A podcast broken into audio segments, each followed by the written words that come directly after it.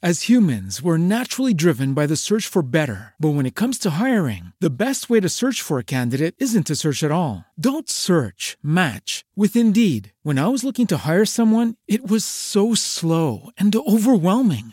I wish I had used Indeed. If you need to hire, you need Indeed. Indeed is your matching and hiring platform with over 350 million global monthly visitors, according to Indeed data, and a matching engine that helps you find quality candidates fast. Ditch the busy work. Use Indeed for scheduling, screening, and messaging so you can connect with candidates faster. And Indeed doesn't just help you hire faster. 93% of employers agree Indeed delivers the highest quality matches compared to other job sites, according to a recent Indeed survey. And listeners of this show will get a $75 sponsored job credit to get your jobs more visibility at Indeed.com slash podcast. That's Indeed.com slash podcast. Terms and conditions apply.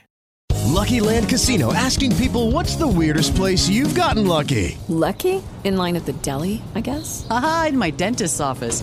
More than once, actually. Do I have to say? Yes, you do. In the car before my kids' PTA meeting. Really? Yes. Excuse me, what's the weirdest place you've gotten lucky? I never win and tell. Well, there you have it. You can get lucky anywhere playing at LuckyLandSlots.com. Play for free right now. Are you feeling lucky? No purchase necessary. Void where prohibited by law. 18 plus. Terms and conditions apply. See website for details. Naciónpodcast.com te da la bienvenida y te agradece haber elegido este podcast. Buenos días, Madresfera. Dirige y presenta Mónica de la Fuente. Buenos días, Madre Esfera. Buenos días, Madre Esfera.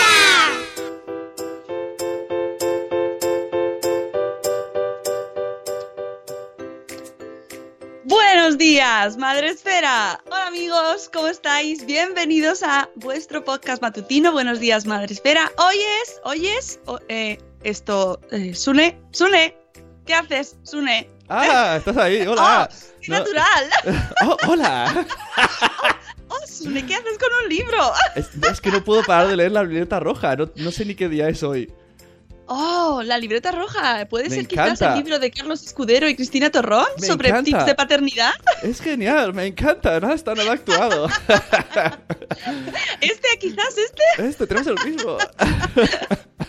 Amigos, eh, hoy es 22 de febrero. Venga, te lo digo. Jueves. 22, ¿ves? Para que veas que no miento. 22, Hoy, hoy, hay, 22. hoy hay salud de esfera, que lo sepáis. Hoy hay salud esfera. Eh, me encanta. Los días que tenemos salud esfera es como un subidón. Y además es que toda la mañana hay con podcast, podcast, podcast, podcast. podcast para arriba, podcast para abajo.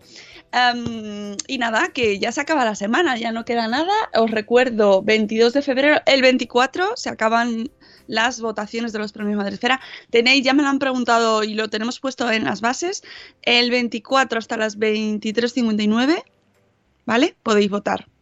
El 24 incluido. ¿Ok? Y ya no queda nada. Y ya no digo más.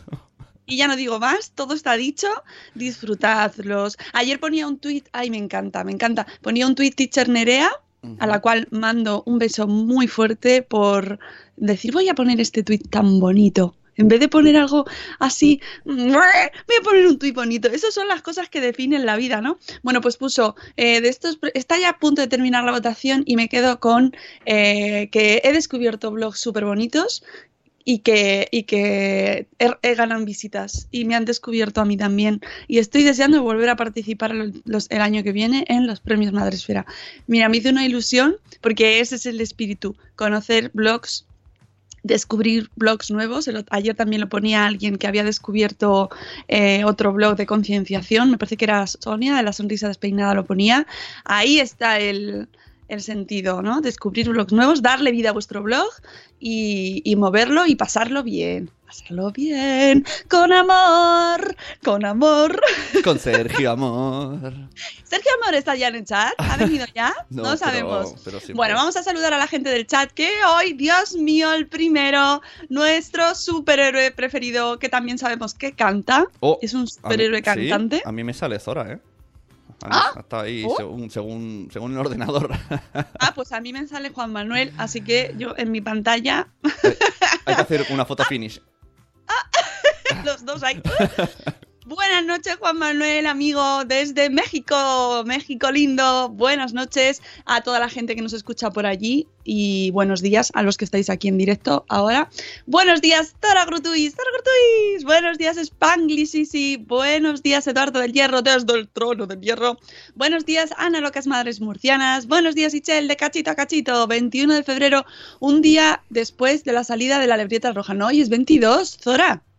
Claro. No me líes. 22, sí. Bueno, sí. Espero es un día después. 22, 22 Zora. 22, Zora. 22, 22. Zora, 22. Qué grande. Oye, que hoy que me he enterado que se ha muerto Forges, Eh, que, que lo siento mucho, un abrazo a la familia y que se le va a echar mucho de menos porque es un hombre que ha hecho muchísimo por el humor en nuestro país y el humor que es lo más importante. El humor y ser buena persona. Hala. Buenos días, Chivimundo. Buenos días, señor Aquiles. Buenos días, mamá la Nuguita. Buenos días, Antonio Poveda. Sigo en el canal, cual desgraciado. En el canal viéndote en directo ahí, esperando a que funcione o qué.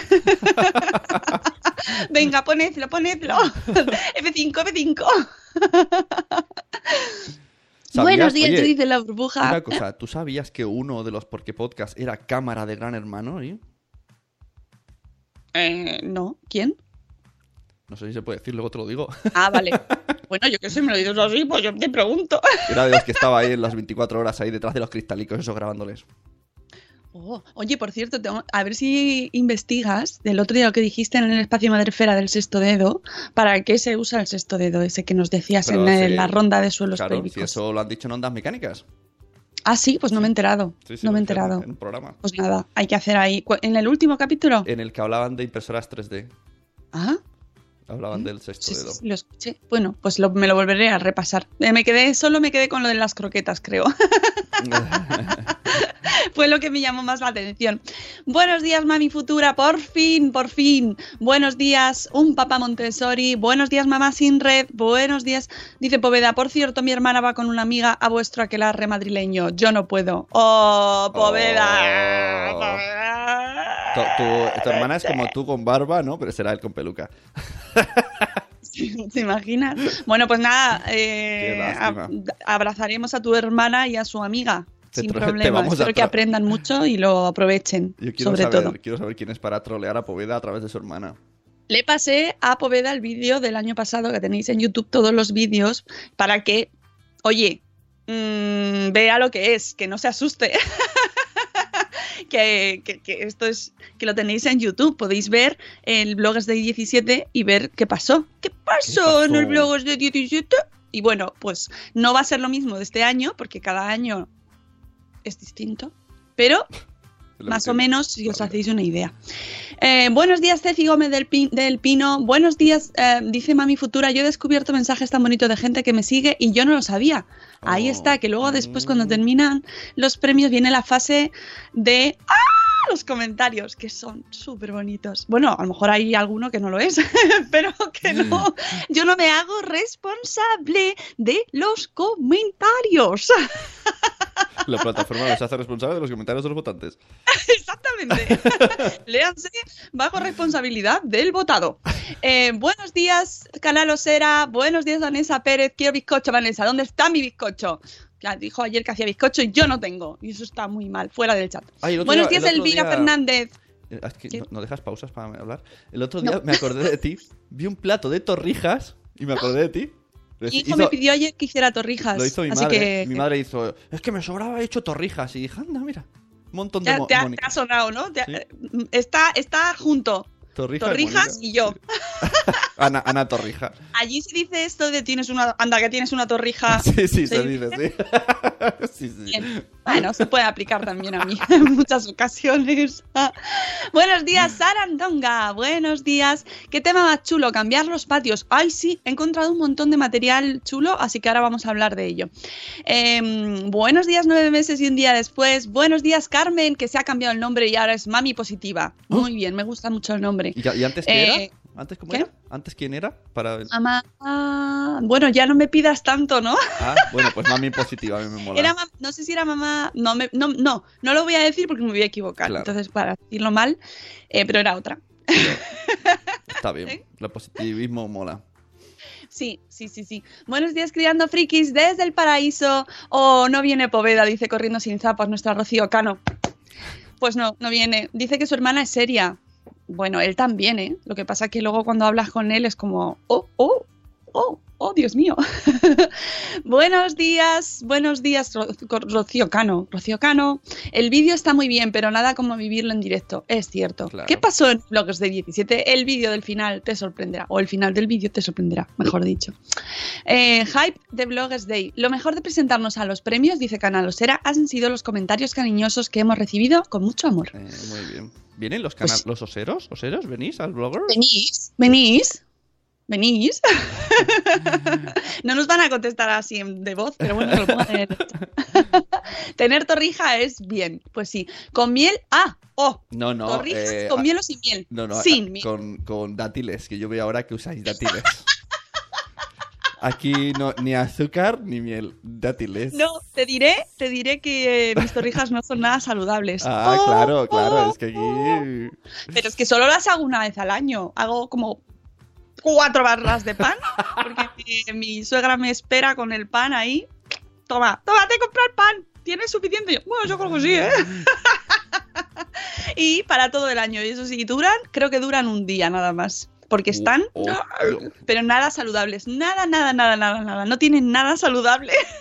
No hay ni nada, ni el pan es de- del súper. Nada, nada, nada. Señoras sin miel. Ay, es que a mí las torrijas me gustan sin miel, con azúcar como las de toda la vida, efectivamente. Y cuando se ponen un poco que ya se van endureciendo, les puedes echar, si quieres, un poquito de leche y las dejas mojaditas que duran un poco más tiempo, más jugosas.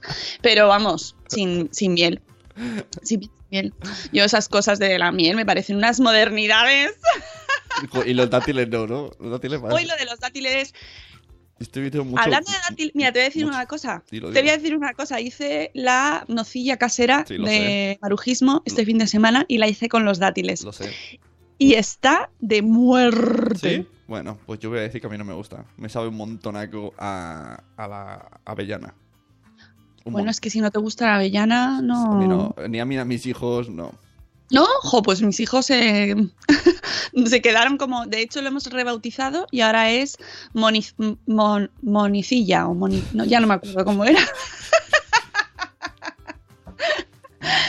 Eh, el caso es que nos ha gustado mucho y, y bueno, se puede hacer, se puede combinar, en vez de hacerla con los dátiles, hacerla con, con azúcar. Pero vamos, yo ya cogí la última que tenía eh, Diana y que por cierto hay dos tipos de dátiles, no sé si lo sabes. Oh, Están no. los, los naturales y los acondicionados, o, sí, o los acondicionados creo que se llama.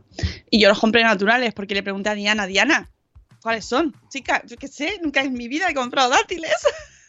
Jamás. Ahora, ahora la- en, en la, ¿cómo se dice? La bolsa, ¿no? La, los- la venta de dátiles está. ¿Qué pasa? ¿Qué está pasando? ¿Qué está pasando?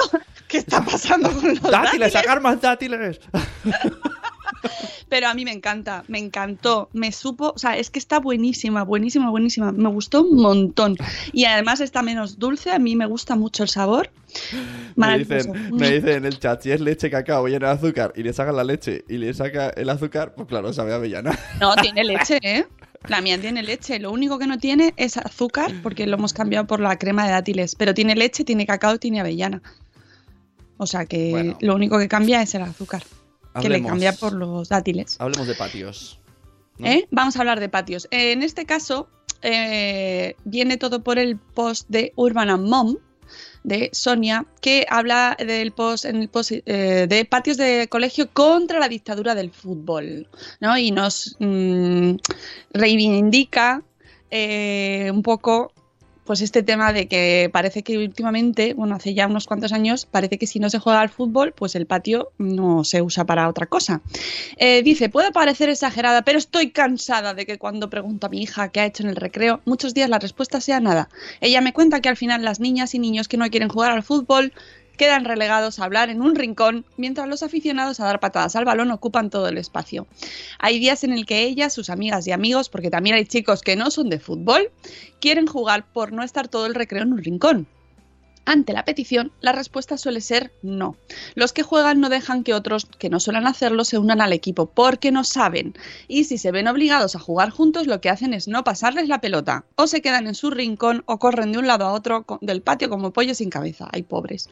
Y dice Sonia, insisto, esto no es exclusivo de las niñas. Todo aquel independientemente de su sexo, que no quiera jugar al fútbol, queda excluido a las partes exteriores y a los rincones del patio porque el centro es para los que tienen el balón. Nuestro cole es pequeño, dice Sonia, por eso los patios de recreo también. Tienen un campo de fútbol y en sentido contrario dos canchas de baloncesto. Pero al baloncesto vaya por Dios, no se puede jugar porque la zona central está ocupada por el fútbol. Tampoco se puede jugar al pilla-pilla, ni se puede interferir en el partido porque te ganan la reprimenda de los demás o un balonazo, que también. Sinceramente nos dice Sonia, estoy cansada de obtener la misma respuesta cada día, de ver cómo un grupo de niños se hacen con el dominio de los patios de recreo.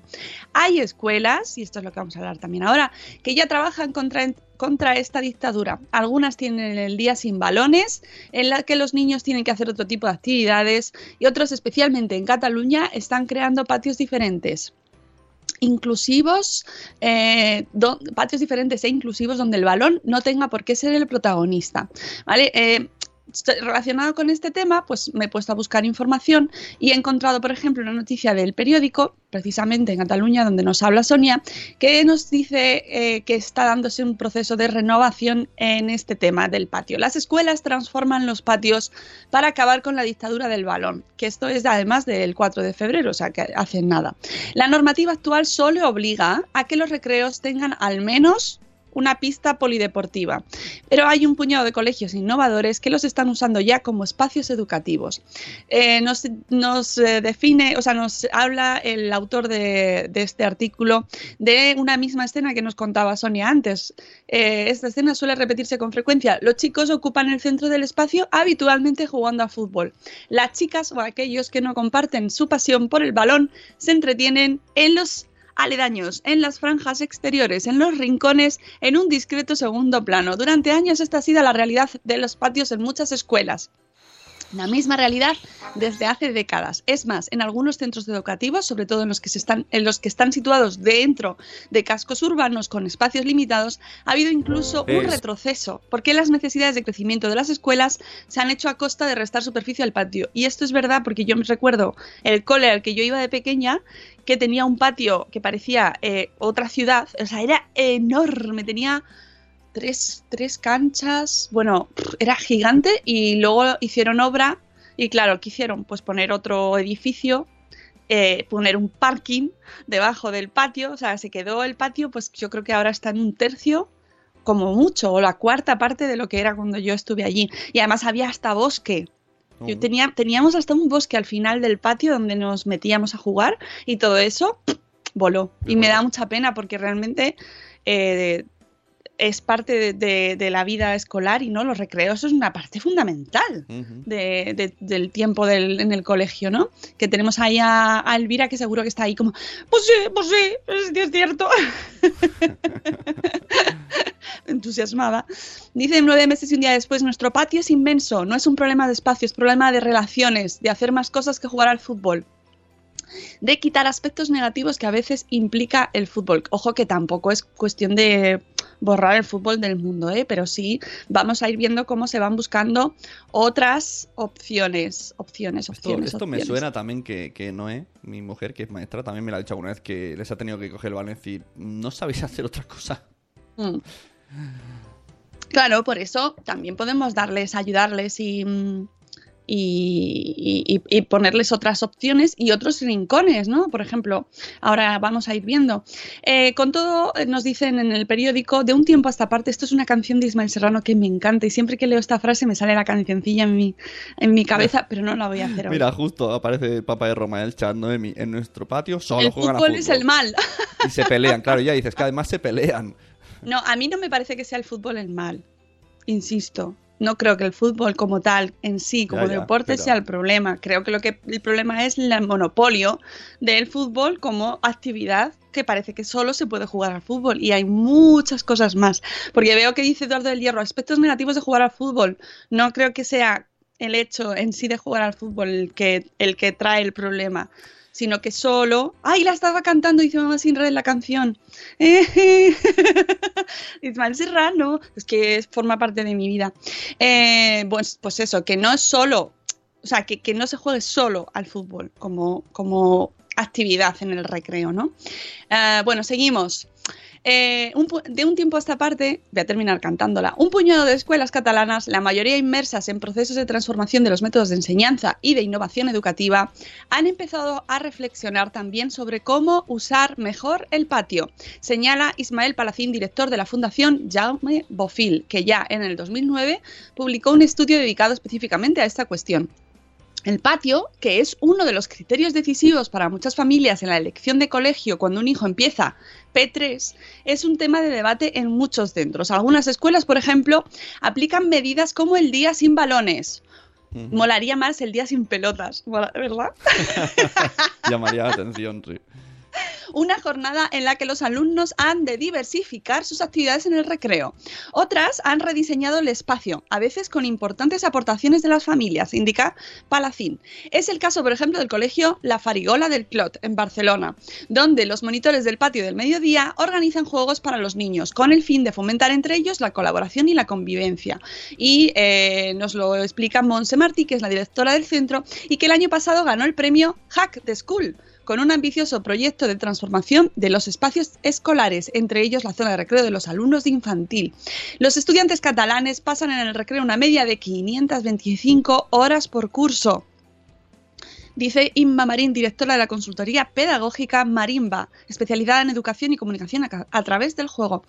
Estas, o sea, estas más de 500 horas anuales, que incluyen los tiempos del mediodía, en muchos casos representan un tiempo superior al que se dedica, por ejemplo, a la educación física, a la lengua extranjera o a la educación para la ciudadanía, o, y que además es casi equivalente a las asignaturas de lengua catalana y lengua castellana.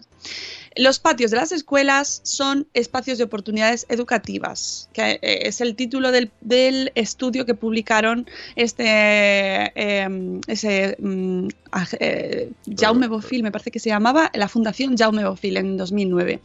El tiempo de recreo es una necesaria oxigenación para los niños, nos dice la pedagoga, y un espacio educativo de primer orden, porque allí los niños desarrollan su autonomía personal y ponen en práctica su capacidad de iniciativa y además conviven con chavales de distintas edades. Ojo, Elvira coincide con lo que ha dicho antes Noé. Dos maestras haciendo lo mismo. Eh, ¿El fútbol dice- es el mal? eh, Sí, que, se, que, que hay conflictos y entonces ellos tienen otro proyecto donde no hay fútbol. Porque antes ha dicho Eduardo, pero el fútbol no es malo. Bueno, el fútbol una, es una cosa y el fútbol en el patio del cole es otra.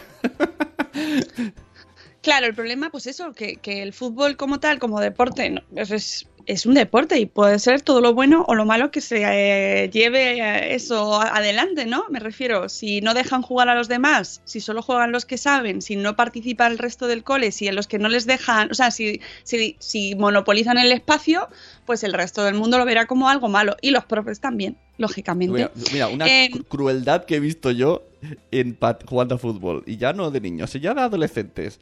Ponían de portero a un chaval, y él, y él encantado, a un chaval que tenía problemas en las articulaciones, iba con hierros, o sea, caminaba súper raro porque tenía eh, los brazos y las piernas como... ¿sabes? No sé muy bien, no sé descri- describirlo. Ponen de portero. Y se dedicaban a pegarle balonazos a él, ya no a meter gol, a él. Y decía, pero esto... O sea, esto... Y todo el mundo ahí súper... Y él súper contento porque lo elegían de portero. Pensaba, pero ¿cómo, cómo es tan cruel el mundo, por Dios? Muy fuerte, o sea, que el fútbol no es lo mismo el fútbol de, de vestirse de fútbol que de coge un balón y vamos a jugar con otros amigos, que son muy crueles los niños. Hala, Mm, ya he dicho. A ver. Denuncia eh, después de 10 años. Me has dejado, vamos, Sí, sí. por Dios.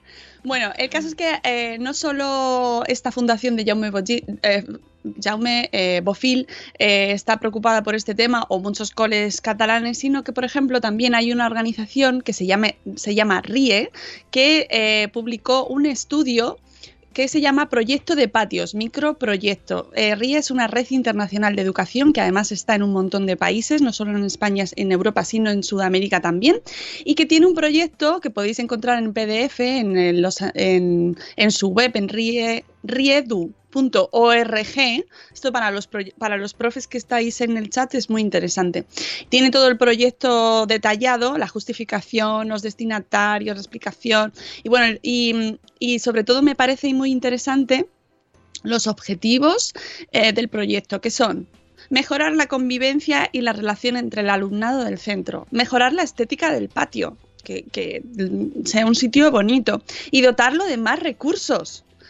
Mejorar, eh, crear juegos inclusivos que sean de su agrado e interés y en los que pueda jugar todo el mundo, todo el alumnado, no solo los que saben jugar o los que se les da bien o los que quieren jugar al fútbol. Solucionar los conflictos del recreo, claro, porque genera muchos conflictos. Dar mayor participación y responsabilidad al alumnado. Y para conseguir estos objetivos, el proyecto va a impulsar las siguientes actividades. Creación de un panel para organizar las zonas, grupos y juegos. Los juegos del panel podrán ser juegos libres o juegos organizados. Este tema del juego libre y el juego organizado, que también está muy dentro de este debate. Existencia de nuevos juegos, actividades y materiales en el recreo puesta en marcha de una unidad didáctica de patios. Esto de las unidades didácticas es muy de proyectos de coles. Y todos los profes estarán ahí, sí, sí, sí, sí, es todo por proyectos, todo por unidades didácticas, es verdad. Para el resto del mundo no suena. ¿Mm? ¿Qué? Pero sí, los pobres se hacen, se tienen que pasar un montón de horas haciendo unidades didácticas y proyectos y luego, y luego decimos que no hacen nada. Madre mía, los profes. Benditos seáis todos, os queremos mucho, a todos los, los profes y los maestros. Eh, existen, ah, puesta en marcha de una nueva unidad didáctica de patios que se realizará en educación física. Ojo, que el tema de la educación física está muy relacionado con los patios, claro, que, que, que es donde más se lleva a cabo. Y donde se trabajarán los juegos y las normas los juegos, juegos, jugar, que es la parte más importante del patio, y las normas, las normas de convivencia, de respeto, de integración. Aprovechemos ese espacio y ese tiempo que pasan allí para que también se enriquezcan, jueguen, crezcan como personas. Existencia de dos capitanes o capitanas por aula que serán los que se encarguen de mediar en los juegos y responsables del grupo. Esto es el proyecto de esta organización de, de educación, ¿eh? de, de RIE eh, riedu.org. Eh, dotación al profesorado de herramientas para resolver los conflictos. Esto, nos ha, esto será, supongo que les darán capacidades para que puedan decidir o decir aquí, oye, cuidado, esto está mal o no. Eh, creación de un consejo de patios. Consejo de patios formado por el profesorado de educación física como mínimo y los capitanes y capitanas de cada clase. Bueno, podéis eh, ver el proyecto completo en su web y ver si os interesa, si no, pero me parece que tiene muchos recursos. Tiene esta web, está, la verdad es que me pareció muy interesante. Es una, eh, buscan la renovación de escuelas, sobre todo a nivel local, a nivel eh, individual, que participen, que busquen crearse una red entre ellos. Y mira, pues están en Portugal, Francia, Argentina, El Salvador, Ecuador, Venezuela Venezuela, en Senegal, en República Dominicana, en Italia, Paraguay, Perú. O sea que encima eh, intercambian ideas, experiencias, sinergias y, y siempre nos enriquecemos. O sea que es muy bueno, muy positivo. Por si dice Elvira Fernández, recomiendo seguir en Twitter a Gay Lagar y su, teoría, su teoría pedagógica de los patios dinámicos, especialmente para familias diversas. Elvira, esto te vas a venir a contárnoslo un día, ¿vale? Oh, te toco. Te tocó, te tocó, te tocó, te tocó, te tocó. Ahora también se dedican a cambiar cromos. Bueno, eso se ha hecho toda la vida, ¿no? Lo de cambiar los cromos en el cole. Eso sí, eso también se hacía.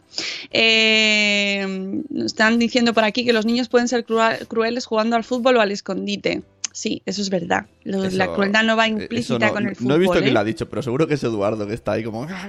¿No? No, lo ha dicho que no lo será y estoy Ah. de acuerdo con ella. No, no, no, que será Mariluz. Hola Mariluz. No, no creo que sea una cuestión del fútbol en sí mismo. No, no, no, no es- y mira que a mí no me gusta. Pero, a mí me gusta el pero fútbol, facilita. pero no lo creo. Yo creo que la competición esta de fútbol facilita. Sí, pero también puedes tener competición jugando con otro tipo de deporte, ¿sabes? No sé. Que yo Mm, creo que pero, no es ver. tanto en sí el fútbol. Es que yo, yo también he estado ahí, ¿sabes? Yo también he intentado jugar a fútbol, también he intentado jugar a fútbol y, y sé lo que ha pasado. Y he jugado a me he ido. y en el escondite no ha pasado. ¿Por qué? Porque los que lo hacen estaban jugando a fútbol. Buenos días, socorro, que soy mamá. Hola Silvia. Eh, lo de los conflictos es muy importante. El recreo puede ser duro para los niños que sufren de cierto acoso de compañeros. A ver, esto va todo, yo creo que hay que verlo como un enfoque integral y que el patio sea una parte más de una experiencia que esto es muy idílico, ¿eh? esto es muy idílico, pero pero que sea una parte más de lo que es la experiencia de estar en el cole y que no sea un compartimento estanco, ¿no? Separado donde se dan pelotazos o lo que sea que hagan, sino que esté integrado dentro de la experiencia del cole, que ya en muchos sitios se está haciendo. Hola, Catherine, de nuevo. Justo esta tarde presento proyecto de mejora en el patio del cole de V. ¡Anda! Pero si es que es mi vida se escribe con V. ¡Hola! Cago, me ponéis unos nombres en el chat que no me aclaro. mira, pues mira qué bien, pues ya nos contará. Mira, tiene, eh, nos dice huerto vertical, juegos en el suelo y rocódromo. Pues mira, vamos a ver más ideas, eh, porque claro, di- diréis, ah, sí, claro, ¿y ahora cómo se hace? Bueno, pues tenemos, como siempre, el mundo de los blogs es maravilloso. Y por ejemplo, en el blog de Rejuega y Disfruta Jugando, pues tenéis un post que, se, es ideas para crear patios de escuelas que invitan a jugar libremente y aprender. Y aquí tenéis, bueno, mogollón de ideas. Nos dice que eh, para, para crear estos espacios tenemos que analizar las necesidades de los niños. Eh, obviamente los que mejor lo pueden hacer son los profesores. ¿A qué juegan? ¿Cómo juegan? ¿Qué, les, qué, qué necesitan? ¿no? ¿Qué les podemos aportar para hacer más ricas sus experiencias en este espacio y favorecer el desarrollo de sus capacidades? Hagamos un proyecto de patio donde tanto niños como profesorado estén implicados. Ofrezcamos la posibilidad de expresar lo que les gustaría tener en ese espacio a los niños. Dejemos volar las ideas y hagamos votaciones luego. ¡Oh! ¡Votar! ¡Hay que votar! Después pensemos cómo implementarlo en el espacio que tenemos con los medios de los que disponemos, que, además tampoco es cuestión de buscar unos grandes recursos, pero muchas veces es cuestión de imaginación y de creatividad.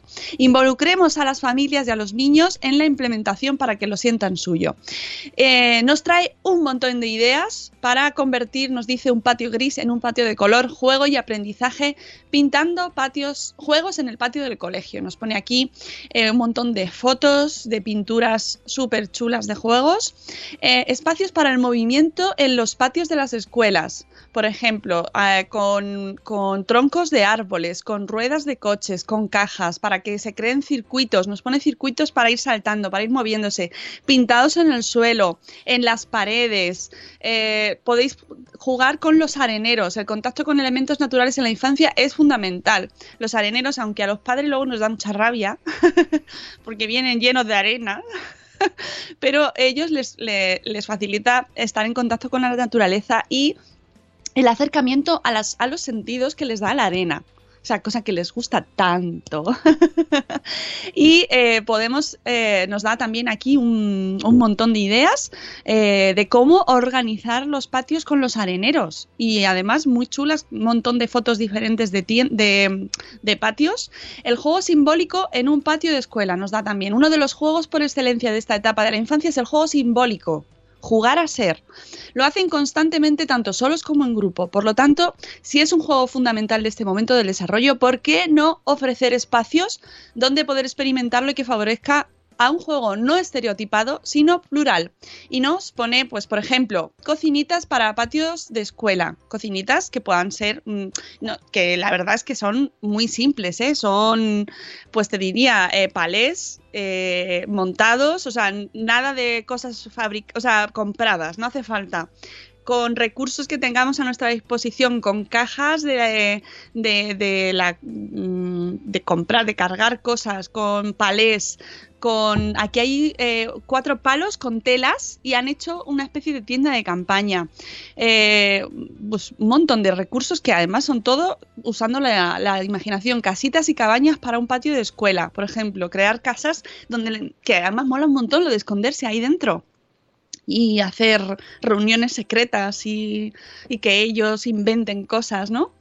Eh, minimundos o juego simbólico a pequeña escala. Esto lo hemos hablado aquí, lo de los minimundos, en el post de Mamá Extraterrestre, que me encantó ese, ese tema de los minimundos, que además todos lo hemos hecho crear minimundos. Es que es una cosa que no es de ahora, no es una moda, no es una cosa que están haciendo cuatro hippies. Lo hemos hecho toda la vida. Podemos crear en una zona pequeña rincones donde poder explorar el juego simbólico en miniatura, aprovechando una zona del arenero, en neumáticos, dibujado en el suelo, o apoyándonos en la pared tanto con estantes, tuberías o decorados que ambienten el juego. Eh, juegos imaginarios. También en los patios podemos dar cabida a los juegos simbólicos más imaginarios, proporcionando escenarios, teatrillos, barcos, coches simulados. Como ves, con muchas ganas, predisposición, recursos que no siempre tienen que ser muy caros, sino que pueden ser reciclados, y con un poco de imaginación, se puede llegar a hacer cosas muy sencillas pero muy interesantes para el juego infantil y para favorecer el desarrollo integral del niño. O sea que ahí tenéis, por ejemplo, en este post de Rejuega, un montón de recursos para llevar al cole, así en un dossier, ¡pa! Y dejárselo ahí a la, a la directora o quien se encargue, o al- a lo mejor hay una comisión de patios, yo qué sé. Y por último, sobre este tema, he elegido un post que me ha parecido muy interesante de el blog Laura y su, fa- y su aula. Laura y su aula. Es complicado, ¿eh? Laura y su Pero aula. rima, es como... Laura. Rima, sí. Laura y su aula. Bueno, que nos habla de los patios de los coles de Inglaterra. ¿Vale? Que dice que ella trabajó de au de au eh, en Inglaterra y que estaba acostumbrada en los patios españoles y cuando llegó a Inglaterra pues le impresionó muchísimo lo enormes, variados y verdes que eran. Dice, claro, de lo verde no debía haberme extrañado tanto, ya que ahí ya, la- allí, allí la lluvia hace que esté todo muy verde. Pues sí, efectivamente. Pero lo que sí que le sorprendió sobre todo, pues era la diferencia de concepto de nuestro patio mm, de cemento, así como mucho más bloque y más gris y con como mucho dos canchas. Y, a- y la diferencia con lo, con lo que se encontró allí. Tenía, por ejemplo, una zona para buscar insectos. Sí, como suena. En... ¡Qué asquito! en una esquina del patio nos encontramos un arenero creado exclusivamente para que los niños se pasen horas y horas buscando bichos. ¡Ah!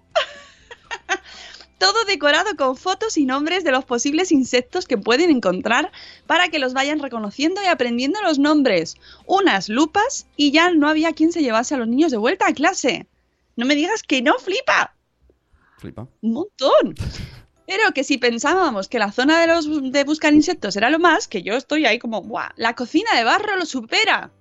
Dice que cuando vio esa cocina le entraron ganas de ponerse a jugar a ella allí. No falta ningún detalle: cazuelas, cuencos, pinzas y otros utensilios para hacer una comida, entre comillas, porque no era real, deliciosa. Solo nos hace falta mucha lluvia para crear buen barro y dice que eso en Reino Unido no es problema. La pizarra que hay al lado, que tenéis la foto en el post, podéis entrar y verlo, también le parece muy molona. Han puesto una pizarra que está ya no se puede usar en clase y la han sacado ahí al patio.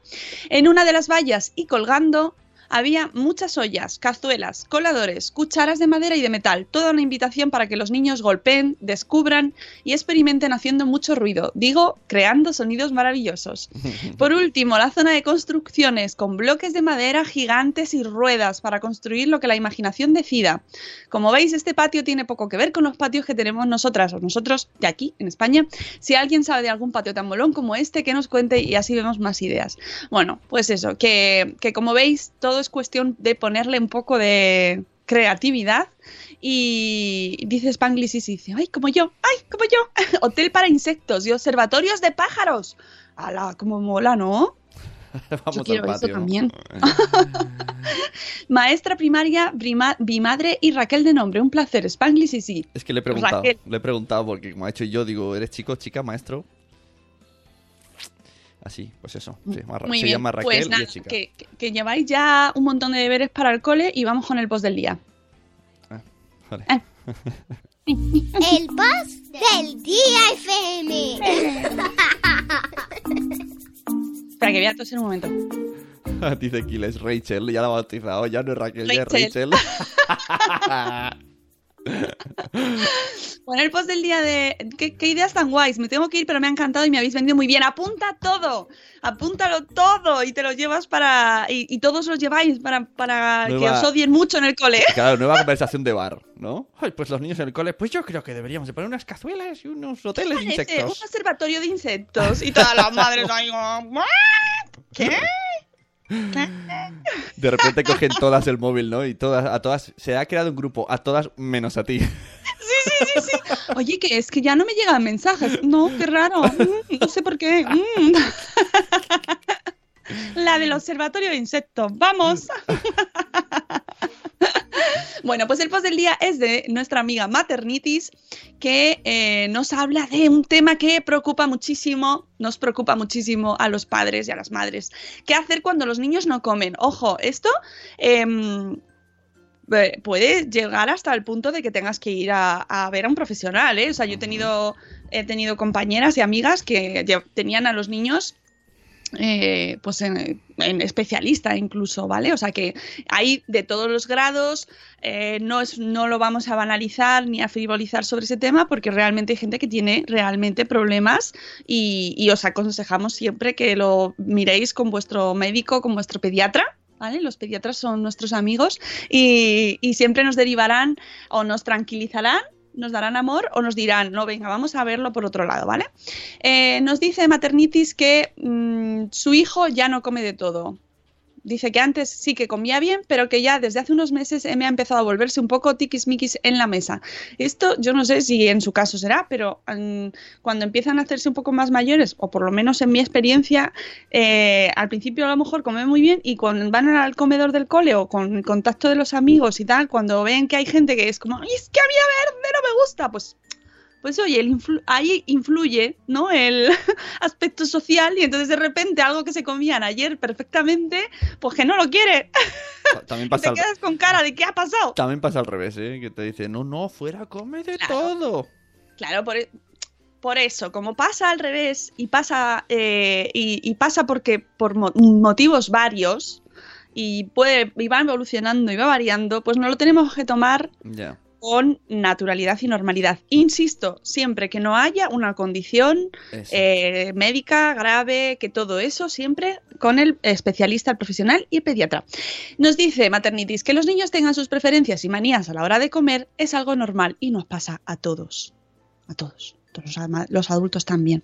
Algunos muestran ese comportamiento antes y otros después, pero es habitual que en algún momento u otro nos diga, esto no me gusta, ¿Qué pasa entonces? ¿Qué debemos hacer? ¿Cómo debemos actuar?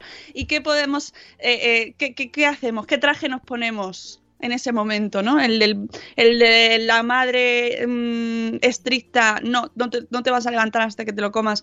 El de, bueno, pues no pasa nada y ya veremos. ¿Y qué hacemos con el resto de la familia? Porque cuando pasan esas situaciones. ¿cómo se lo explicamos a los abuelos, a los tíos, a la fa- al entorno? Bueno, eh, ella nos dice que nos, que nos cuenta lo que hace ella, pero que es, no es una fórmula magistral, porque cada niño es un mundo, cada familia tiene sus formas, sus rutinas y sus dinámicas, que me gusta mucho esa palabra, sus dinámicas. Yo tengo mis dinámicas, madre. Cuando suegra, yo tengo mis dinámicas. No, no entremos. no las vamos a perturbar, ¿vale? bueno, pues eso, que no es una, una fórmula magistral y a veces funciona y a veces no, que eh, se basa en el sentido común, o el suyo al menos, dice, en el mío al menos. Lo primero que nos dice es que no se obliga. Esto es muy importante. Es la base de la alimentación respetuosa en casa. No se obliga a comer. Le ofrecemos la comida en su plato y le dejamos que coma a su ritmo. Algunas noches, si está cansado, le ayudamos a comer y cuando no quiere más, pues se acaba. En, él marca las cantidades en función de su apetito. Esto, eh, la introducción del baby led winning, del baby led winning o win- winning, del baby led winning creo que se pronuncia, eh, nos ayuda mucho en este tema. Aunque no lo lleves a cabo en tu casa, eh, hay ciertas eh, ideas que trae esta, mm, forma de ver la alimentación que son muy de sentido común. Y una de ellas es que ellos coman según el hambre que tienen y según las ganas que tienen, ¿vale? No hace falta que seas, eh, no, pues yo no hago el baby led weaning para, por ejemplo, seguir esa o tener en cuenta esa idea. Excepciones, dice, quiero matizar que en algunas ocasiones insisto que no obligo a que coma. ¿Cuándo? Cuando se quiere dejar de comer por algún otro motivo que no es la saciedad. Por ejemplo, a veces quiere bajarse de la trona para ver la tele antes de terminar el plato. En ese caso, no le deja, le dice que tiene que comer un poco más, que la tele se pondrá más tarde para que vea, ah, para que, vea que aunque baje no la va a ver todavía, etcétera. Es decir, una cosa, claro, claro, una cosa es que no le obliguemos y otra cosa muy distinta es que cuando el niño diga, pues ya no quiero más, porque a lo mejor no es su comida preferida, pues que mm, le dejemos hacer todo lo que quiera, que no es el caso, ¿vale? Lo importante es el sentido común. De nuevo, volvemos al punto inicial, sentido común. La importancia de probar, esto es muy importante. Los niños pueden rechazar comer algo porque saben o creen que no les gusta su sabor o porque no les entra por la vista. Si es algo que no ha comido nunca, intento que lo pruebe, nos dice Maternitis, ¿vale? Se lo ofrezco de una manera natural, Se lo pongo en el plato. Y yo como lo mismo. ¡Ay, esto es muy importante! Los padres comemos lo mismo con naturalidad, sin empezar a... Me encanta esta expresión, sin empezar a flipar y a decir que aquello es el mejor manjar de los dioses ni a exagerar. Porque a lo mejor a ti tampoco es que te emocione mucho. Oye, que a los adultos también hay cosas que no nos encantan, ¿eh? Pero bueno, también se lo dices. Mira, a mí esto pues esta comida no es mi preferida, pero es muy buena, está, hay que comerla, hay que comer un poquito de todo y yo también me la voy a comer. Y tú haces un, un, esfuerzo y también lo comes. Si lo prueba, pueden pasar dos cosas, que le guste y se lo coma o que no le guste. Si no le gusta, le digo que lo deje a un lado y que no pasa nada. Y terminamos de comer sin más. En futuras ocasiones intento que lo vuelva a probar de nuevo, a ser posible con otra preparación distinta porque los niños tienen memoria fotográfica y si vuelve a ver ese alimento tal cual, se acordará de que no le gustó y directamente no lo Parece una tontería, pero muchas veces los niños rechazan alimento por desconocimiento. O por cabezonería. Eh, ¿eh? O por cabezonería. Sí, claro. El claro, otro día me claro. pasó. Porque mola decir, no, quiero. El otro día pa- me pasó con una triste manzana. Niño come una manzana, no, eh, no, eh, se pone histérico. Pasamos de él y cuando nos descuidamos, se está comiendo la manzana. Y dices, Mira, Ichel, cachito a cachito, que ya hablaremos cachito. Es que con cachito tenemos ahí una, un contenido que estamos preparando sobre, sobre la introducción de los alimentos y, y, bueno, ya veréis, ya veréis, pero esto dará, dará, dará que hablar porque va a ser súper interesante. Nos dice Ichel que hay estudios que dicen que para que un niño acepte un alimento nuevo tiene que ofrecerse en un promedio de 10 veces incluso. Muchas veces a las terceras nos damos por vencidos. O sea que mm, hay que intentar. ¿Diez veces con, cuánto tiempo de entre una y otra? ¿Diez, diez segundos? Hombre, no todos los días. No, no creo que los 10 días seguidos mole, ¿eh? Creo que a lo mejor es, hace el efecto contrario. bueno, seguimos con el post. Em, ofrecer, ¿vale? La importancia de probar cosas nuevas. Si solo es un. Si le estás dando una cosa nueva y solo está eso, es recomendable tener un plan B. No nos pongamos, yo, yo, yo, yo lo he hecho de, pues o te comes esto o no hay otra cosa. Porque a lo mejor son cosas que ya han comido antes, que no las quiere comer porque no le da la gana. y entonces, pues yo también tengo ese momento Rottenmeier de, pues, o esto, y hay veces que mis hijos se han ido sin cenar a la cama. Y lo digo así porque es verdad. Pero mm, si no es el caso, que es una cosa nueva, que estás intentando que pues que, que- que coma con naturalidad esos alimentos nuevos, pues lo mejor, lo más mm, recomendable es tener un plan B por si realmente no le gusta y que no se quede sin comer, si es que en ese momento no quieres que se quede sin comer. Insisto, alguna vez tampoco ha pasado nada, ¿eh?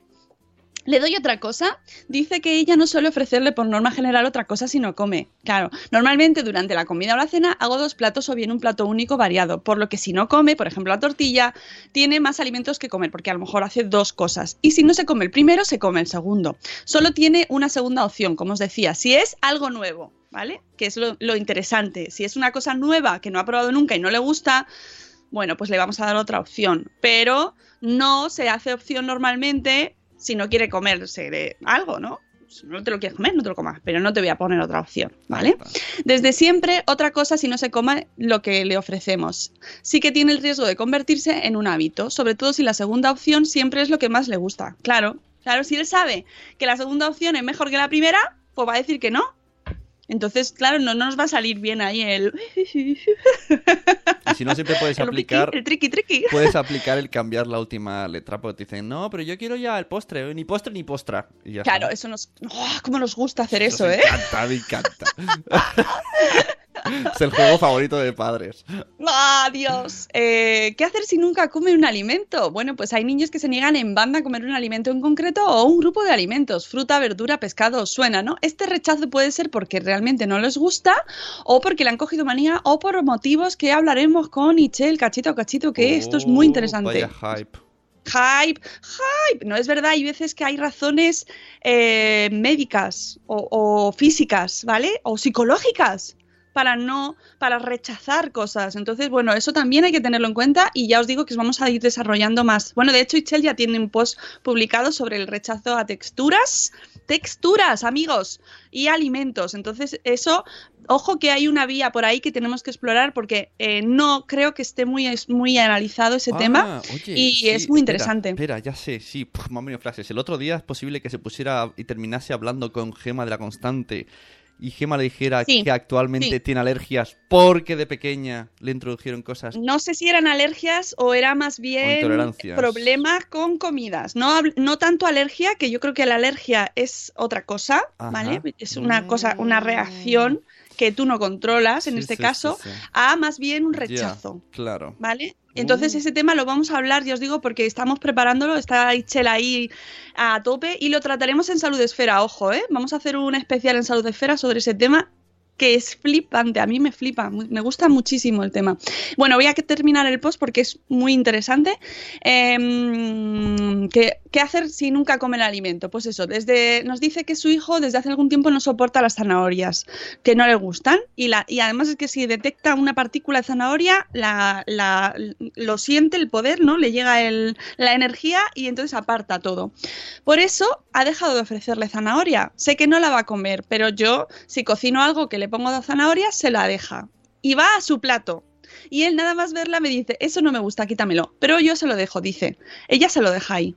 Le digo que si no le gusta, que no se lo coma, que la parte. Y yo me la como con naturalidad. Mi esperanza, dice, es que algún día se olvide de esa manía y vuelva a comérsela. Por eso se la sigo ofreciendo. Dice, aquí abro un paréntesis gigante para editar este post que llevaba algún día en la nevera para contaros cómo tenemos el tema de las zanahorias. Me gusta mucho. Hace unos días os contaba por redes sociales que puse arroz con verduras para comer y mi hija y mi hijo fue cogiendo las zanahorias y las colocó alrededor del plato. Me dijo que eso no lo quería. A mitad de la comida fui a la cocina por agua y al volver, ojo, tensión, estaba chupando un trozo de zanahoria. No sabía si comérmelo a besos o no decir nada. Cualquiera rompe la magia ante un momento así. Se metió ese trozo en la boca, puntos suspensivos, Sí, y los restantes. Al, final se dio cuenta que lo miraba y me dijo, está muy rica, mamá. ¡Oh! Va emocionado y todo. ¡Oh, Dios! Todos aplaudiendo con mami, ya con maternitis. ¡Oh! Al final se dio cuenta de que le gusta. No, se no sabe si seguirá comiendo zanahorias o mm, cómo se irá desarrollando el tema, pero esto ya es un éxito, maternitis. Lo celebramos contigo. Merece la pena tener paciencia, nos dice. Es el mensaje, El es el otro, el mensaje. otro día me dice mi hija pequeña en el cole nos dan zanahoria en el patio un día a la semana y yo. ah, ¿Zanahoria? qué bien. Así como, como- Yo les he llevado a mis hijos zanahorias también cuando les he ido a recoger alguna vez que otra. Me sorprendió, no sé, lo vi muy conejo todo. Pues está muy bueno. Si lo que rechaza es como lo del pimiento, la foto del pimiento de. Ay, qué Sí, risa, del de pero campo de fútbol ese. Si lo que rechaza es un grupo de alimentos, la cosa es más complicada, pero no es imposible. Una forma de que coman verduras es ofrecérselas en su plato favorito. Por ejemplo, en vez de darle verduras acompañando a un trozo de pollo, que se comería el pollo y no las verduras, se las podéis ofrecer con unos macarrones gratinados con bechamel y queso, en una tortilla, con una lasaña. No se trata de esconderlas.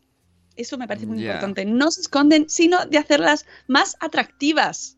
¿Vale? Para que ellos quieran comérselas. Esas son las pautas que sigue ella en la mesa cuando el mayor no quiere comer eh, algún alimento. Y nos dice que eh, si queremos que le contemos trucos eh, para, para ayudarles a comer en su post. Así que me ha encantado el post de Maternitis, me ha, me ha alegrado mucho el tema de las zanahorias, me parece un giro, un plot twist maravilloso de la historia, un giro dramático de los acontecimientos, pero, pero para bien. Y nos vamos a ir ya, que son las 8.06. Eh, nos quedamos mm, con el hype del tema de cachito a cachito, ya os digo, del rechazo a texturas y alimentos, que es un temazo, y que ya lo trataremos más adelante. Y mañana es viernes, amiguitos. Mañana es viernes por fin, se acaba la semana, ya. Y volveremos, que tengo yo ya tengo el post de mañana preparado, pero no lo voy a decir porque así mañana venís con las ganas ahí de ¡ay! ¿De qué vamos a hablar? Hasta mañana, amigos, a las 11.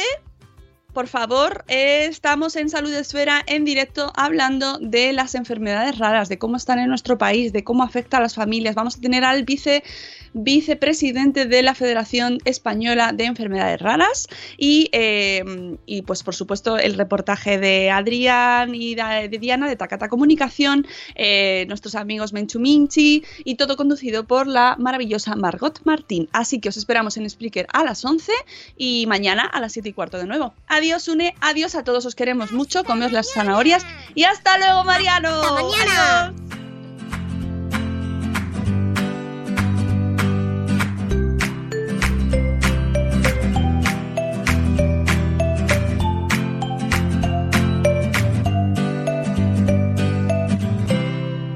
Judy was boring. Hello. Then Judy discovered ChumbaCasino.com. It's my little escape. Now Judy's the life of the party. Oh, baby, Mama's bringing home the bacon. Whoa, take it easy, Judy. The Chumba life is for everybody. So go to ChumbaCasino.com and play over 100 casino style games. Join today and play for free for your chance to redeem some serious prizes.